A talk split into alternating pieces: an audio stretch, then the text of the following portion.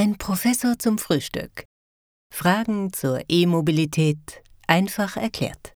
Guten Morgen und herzlich willkommen zu unserem Mobilitätsfrühstück mit Professor Werner Tilmetz und Winfried Hamann.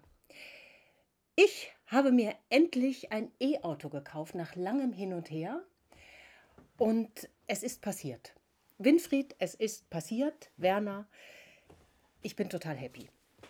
Ich habe lange überlegt, weil das Thema Laden hat mich sehr beschäftigt und wie ist denn das mit Stehenbleiben und so. Und dann habe ich mir ein E-Auto geliehen, wie wir es ja besprochen hatten. Und habe äh, mir einen Tesla geliehen. Ich kriege da auch kein Geld für, wenn ich das sage. Ich sage das jetzt einfach. äh, und habe den ausprobiert und war am Anfang wahnsinnig unsicher, weil ich dachte, was passiert denn, wenn ich stehen bleibe? Und ähm, hält denn das alles? Und ähm, wenn jetzt hier irgendwas ausfällt, was mache ich denn da? Also ich war wirklich echt unsicher beim Fahren, muss ich sagen. Und dann habe ich mich aber so dran gewöhnt und habe gedacht, okay, es fährt sich genial, es ist super schnell bestellt. Das sind nur sieben Schritte beim Bestellen. Ich war völlig von den Socken, dachte, wie, das ist ja wie bei Amazon. Man, man klickt irgendwo drauf und es kommt am nächsten Tag. Und es kommt tatsächlich in vier Wochen. Das kriegt ja sonst keiner hin. Und Jetzt habe ich mir den einfach mal bestellt. So. Bin aber immer noch, immer noch so ein bisschen unsicher, wie ist dann dann mein Leben jetzt mit diesem E-Auto? Weil, was wir ja nicht gewöhnt sind, ist ähm, irgendwo stehen bleiben an der Tankstelle für eine halbe Stunde oder eine Stunde. Gucken, wo sind denn Charger-Stationen? Ähm, und wie ist denn das, wenn ich im Winter irgendwo stehen bleibe? Beruhig mich, bitte. Jetzt habe ich yes. den einfach bestellt. Ja, Sabine, ja. Nee, finde ich, find ich ganz toll. Und, und deine ersten Erfahrungen können wir gleich nochmal drüber sprechen, ja. wie das denn war beim Ausleihen. Aber das, was du gerade erzählst, das ist ganz typisch. Da gibt es richtige Untersuchungen dazu. Die größten Probleme mit der Elektromobilität, also mit den batterieelektrischen Autos, haben eigentlich diejenigen, die keines haben. Die diskutieren ganz heftig über genau die Themen, die du ja. gerade sagst, Reichweite und wo laden und sowas. Und alle, die ein Elektroauto fahren äh, und sich daran gewöhnt haben, die haben überhaupt keine Probleme. Für die ist Reichweite überhaupt kein Thema.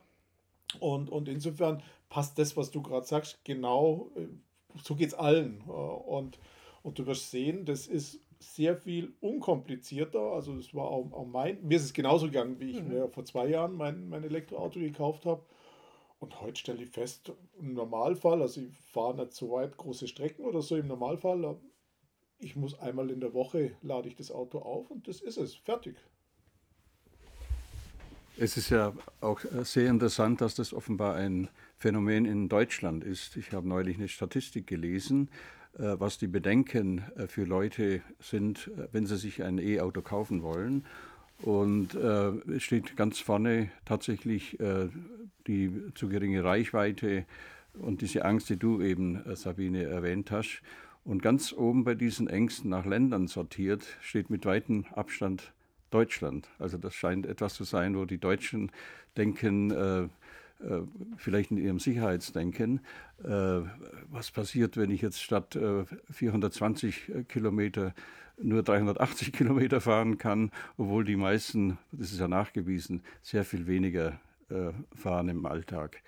Das wollte ich nur erwähnen, dass es einfach offenbar auch ein deutsches Problem zu sein scheint. Ich habe das bei mir selber gemerkt. Ich denke immer, ich bin so fortschrittlich und technikaffin, bin ich ja eigentlich auch. Und ich habe da aber richtig merken können, dass ich genauso träge bin wie viele andere und denke, ich muss mich jetzt umstellen. Wie ist denn das jetzt? Und jetzt muss ich überall nachgucken, wo ist hier eine Chargerstation und wie muss ich jetzt meine Reise planen. Und ich bin damit nach Südtirol gefahren mit dem Wagen und der hatte eine Reichweite von 505 den ich mir da geliehen habe. Ja, und da muss man gucken, wo lade ich zwischendrin. Weil dort am Hotel gab es zwar eine Ladestation, aber bis dahin wäre ich eigentlich nicht mehr gekommen. Und da kann man sagen, ja, aber das, das muss ja sein. Nee, muss nicht. Man muss einfach, man darf, nicht man muss, aber man darf sich umstellen. Und interessanterweise entschleunigt dieses Auto es entschleunigt, weil man nicht mehr, also ich muss ganz ehrlich zugeben, ich bin früher bin ich so ein Schnittfahrer gewesen. Ich bin nicht aufs Klo gegangen, weil es meinen Schnitt kaputt macht. Ja, ich habe immer geguckt, dass ich durchheize, um dann irgendwie zu sagen, oh, ich war in 6 Stunden 20 in so. Das ist nicht mehr so. Ich werde ja auch älter. Ich habe einfach dann in St. Anton äh, gehalten, habe das Auto dahingestellt, es war ein Supercharger und wusste, ah ja, genau, in 54 Minuten ist das Auto wieder voll. und bin Kaffee trinken gegangen. Und ja, dann gucke ich mir halt einen Kaffee an und entschleunige und plane meine Zeit anders. Und es ist wirklich, man merkt, wie man sich nicht verändern möchte. Und ich denke, das ist ein Hauptproblem. Also ich weiß nicht, wie deine Erfahrung ist, Werner. Dieses ja, ja. Neue. Das ist äh, toll, was du gerade erzählst. Und man muss sich auch nochmal bewusst machen, das ist ja eine Urlaubsreise, eine lange Reise jetzt nach Südtirol, an Urlaubsort, wo viele sagen, ja, um Gottes Willen, das geht ja überhaupt nicht mit dem Elektroauto. Und du beschreibst gerade, wie schön das geht und, und einfach ist auch Urlaub. Und da eine Pause zu machen, das gehört ja zum Urlaub dazu. Ich muss ja nicht doch brettern, sondern ich kann ja den Urlaub gleich von Anfang an beginnen und, und, und das genau richtig, äh, so wie du das sagst, dieses Entschleunigen und äh, ist eine tolle Geschichte. Also ich glaube, das äh, passt wirklich dazu und, und würde, glaube ich, uns allen gut tun, vielleicht da ein bisschen mehr dazu zu lernen und dann, was ja noch dazu kommt bei diesen modernen Fahrzeugen, die haben ja so halbautonomes Fahren das entspannt auch noch das Fahren. Wenn das Fahrzeug selber fährt, äh, zumindest über große Teile, dann entspannt es den Fahrer. Da muss man nicht so aufpassen, wie wenn man mit versucht, mit 180 irgendwo hinzubrettern. Also ich denke, man darf da einen Aspekt nicht äh, vergessen. Ich kenne dieses Gefühl auch, seit ich nicht mehr beruflich unterwegs bin und achte auch jetzt, äh, wo ich ein Hybridauto fahre, äh, drauf, ähm, dass ich einfach nicht so viel insgesamt verbrauche. Ich habe immerhin ein, ein, Auto mit, ich glaube, 220 PS und zweieinhalb ähm, Liter äh, Maschine, aber habe noch nie mehr als 5,5 Liter gebraucht, was eben auch damit zusammenhängt, dass es viel entspannter ist, wenn man auf der Autobahn zum Beispiel nur 130 fährt, immer, was ganz gut funktioniert. Der Werner hat aber gerade eben vom Urlaub äh, gesprochen, was ja deine Fahrt war nach Südtirol. Und das finde ich auch ganz wichtig, dass man in solchen Situationen äh, auch daran denkt, Mensch, ich bin hier im Urlaub und muss nicht irgendwo hin. Ich war allerdings sehr lange im Vertrieb gewesen und musste sehr viel äh, ja, in Süddeutschland zumindest rumfahren, bis hin nach Regensburg oder Nürnberg oder auch nach Heidelberg und so weiter. Und da muss man in der Früh auch losfahren. Und da war natürlich kein dran denken, äh, dazwischen eine halbe Stunde irgendwo äh, aufzutanken. Und ich denke, das muss man fairerweise einfach auch sagen, dass viele Leute, die tatsächlich diese langen Strecken fahren, zum Beispiel diese 505 Kilometer, von denen du eben gesprochen hast, äh, dass die ja tatsächlich auch ein, ein Zeitproblem haben. Die haben Termine bei äh, großen Kunden und da spielt das schon eine Rolle. Und da ist der Kaffee leider meistens erst beim Kunden dann möglich, den man dann üblicherweise auch angeboten bekommt. Ja, und vielleicht einfach da dazu, ähm, das ist natürlich die Anwendung, Winfried, die du gerade schilderst, ist die typische Anwendung für ein Brennstoffzellen-Wasserstofffahrzeug. Weil da kommt natürlich das mit dem Gewohntsein auch wieder rein. Wir haben uns ja mit unseren Benzinkutschen ja daran gewöhnt, seit 100 Jahren. Mhm. Also ist schon fast in den Genen drin, seit 100 Jahren, drei Generationen dass wir an die Tankstelle fahren, drei Minuten tanken maximal und dann fahren wir wieder weiter, 500 Kilometer. Und, und für solche, die beruflich viel unterwegs sind, so wie es Winfried gerade gesagt hat, ist das natürlich schon ein Thema. Äh, und das kann ich natürlich mit Wasserstoff äh, super gut machen, weil da ist die Tankzeit eben auch drei Minuten und die Reichweite wieder 500 mhm. Kilometer. Also das ist dann einfach der Vorteil von einer anderen Technologie, die aber trotzdem emissionsfrei ist. Also ich habe festgestellt, es gibt ja die Möglichkeit, äh, eine größere Reichweite zu nehmen. Ich habe mir jetzt den mit 614 Kilometern bestellt, weil ich halt oft nach München fahre und keine Lust habe, irgendwie zwischendrin aufzuladen. Also es gibt ja die Möglichkeit. Und das andere, was ich noch, was ich vorhin noch sagen wollte zum Thema Entschleunigen, ich bin schon ein Speedmensch, also ich bin gern schnell auf der Autobahn unterwegs. Und das ist was, was ich auch spannend fand beim Ausprobieren. Ich meine, die Beschleunigung ist natürlich ein ein Geschenk für mich, wenn man da drauf tritt. Oh, zieht das Ding. Also das ist wirklich geil. Man hängt ja echt jeden ab. Aber ich hatte nicht mehr das Bedürfnis, schnell zu fahren. Ich beschleunige gern schnell. Das Gefühl kann man mir auch nicht nehmen. Das, das, das macht mich einfach an. Ja. Aber ich bin im Schnitt vielleicht 130, 140 gefahren. Manchmal sogar nur 120, weil ich gemerkt habe, oh, das das cruist hier so schön über die Autobahn. Ich habe gar keine Lust mehr schnell zu fahren. Und das war eine spannende Erfahrung, dass dieses, ähm, ja, dieser Drang, irgendwie jetzt hier Vollgas zu geben, der hört auf. Und du hattest mir so einen schönen Artikel geschenkt, äh, geschenkt, sage ich schon, äh, geschickt, ähm, dass dieses Dominanzgehabe auf den Autobahnen aufhören wird mit den Elektrofahrzeugen und das glaube ich auch. Weil es rührt nicht mehr, man muss nicht mehr beweisen, was man für eine Karre hat. Und da zähle ich mich jetzt auch dazu, zu diesem Dominanzgehabe. es hört einfach auf. Man cruist entspannt vor sich hin. Also ich, ich, bin, ich bin total happy und bin gespannt, wie das weitergeht. Vor allem muss ich jetzt einfach gucken, wie ist das mit dem Laden zu Hause, weil mir ist noch nicht ganz klar, ähm, klar kann ich mir da eine Wallbox hinmachen, aber so wie ich das verstanden habe, muss man bei mir den Garten aufgraben. Und ob ich mir das leisten kann, weiß ich nicht. Ich hoffe jetzt einfach mal auf Supercharger irgendwo in Lindau. Ja, ja, sag mal, die, die Supercharger ist natürlich, wenn man wenig Zeit hat, eine tolle Geschichte, aber normalerweise, wenn man die nachts schläft man ja und, und hat dann einfach, was weiß ich, ja, viele Leute tun das, hat dann meistens mindestens zwölf Stunden Zeit, wo das Auto eh irgendwo steht. Ähm, und wenn man dann die Möglichkeit hat, das zu Hause anzustecken, ähm, dann reicht es in der Regel ähm, in dieser Zeit, das Auto aufzuladen, jetzt mit geringerer Leistung. Und sollte eigentlich kein Problem sein. Also für mich ist es, wie gesagt, überhaupt kein Problem, weil das Auto ganz mhm. oft rumsteht.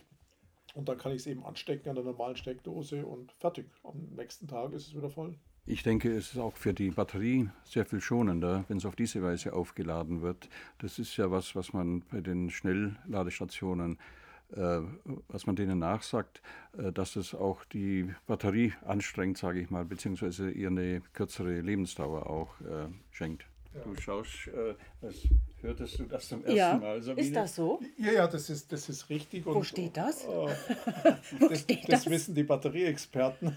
Okay. und, und es ist aber interessanterweise auch so, es gibt ja einfach da Untersuchungen dazu, wie oft machen die Leute das Schnellladen. Und es ist so, dass äh, man eben festgestellt hat, 80 bis 90 Prozent aller Elektroautofahrer laden zu Hause oder am Arbeitsplatz ähm, oder beim Kunden oder sowas.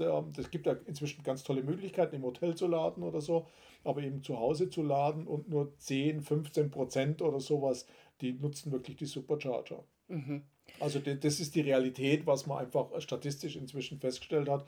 Und dann ist das ein sekundäres Thema, dass einfach beim, beim Schnellladen dann auch die, unter Umständen die Batterie leidet wobei das so ist, dass dies, diese äh, Ladevorgänge ja elektronisch gesteuert werden und die werden genau so gesteuert, dass diese Schädigung der Batterie möglichst nicht stattfindet. Also das haben die inzwischen verstanden, alle, wie man das machen muss, das Laden. Es ist immer so, dass dann, wenn es zum Schluss zugeht. Also wenn wir bei 80 Prozent bis 80 Prozent vollladen, geht es immer sehr schnell. Und dann so ab 80 Prozent wird es dann langsamer. Und man kann dann einfach sagen, ja, wenn es mir wirklich pressiert, dann lade ich halt nur bis 80 Prozent und spare mir viel Zeit und fahre dann weiter.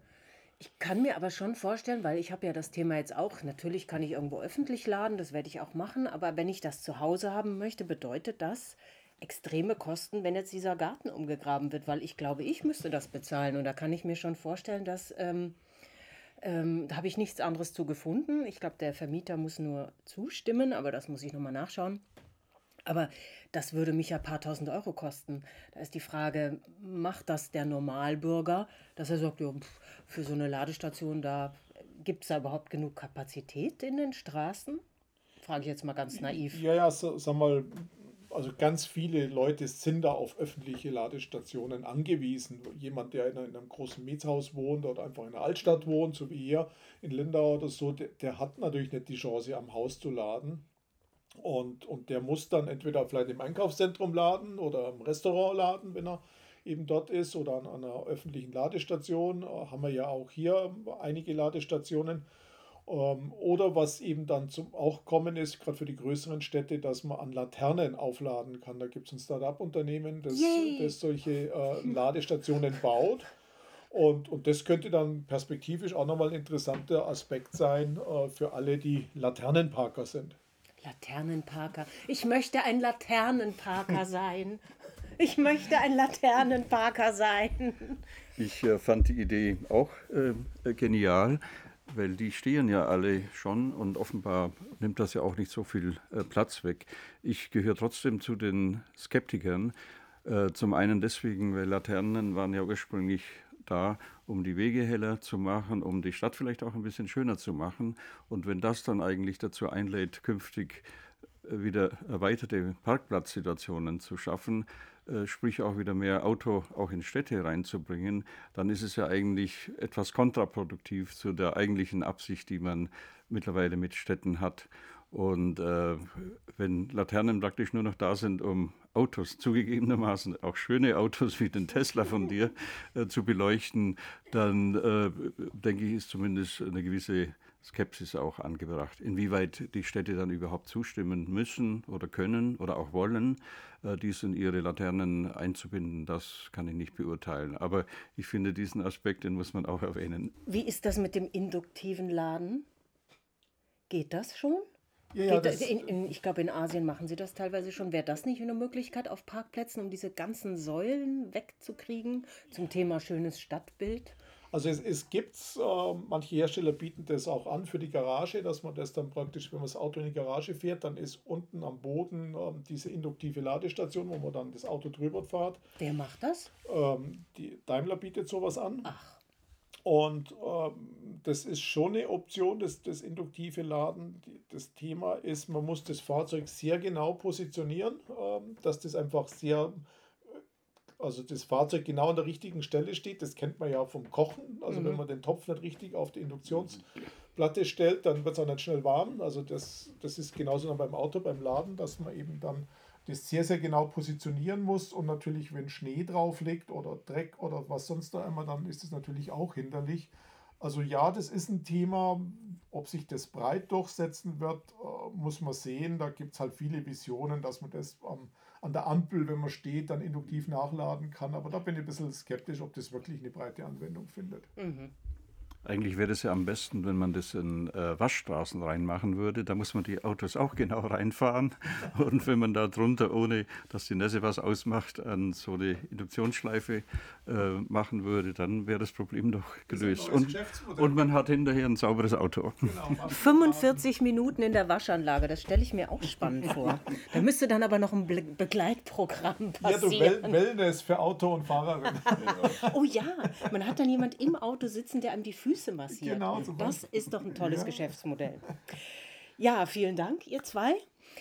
Für mich ist, muss ich ganz ehrlich zugeben, so scharf ich jetzt den Tesla finde und auch so sehr ich mich darauf freue, dass das Auto in vier Wochen kommt, es ist für mich tatsächlich eigentlich ein Übergangsauto zum Brennstoffzellenauto und da würde ich gerne im nächsten Podcast mit euch darüber sprechen zum Thema Brennstoffzellenauto.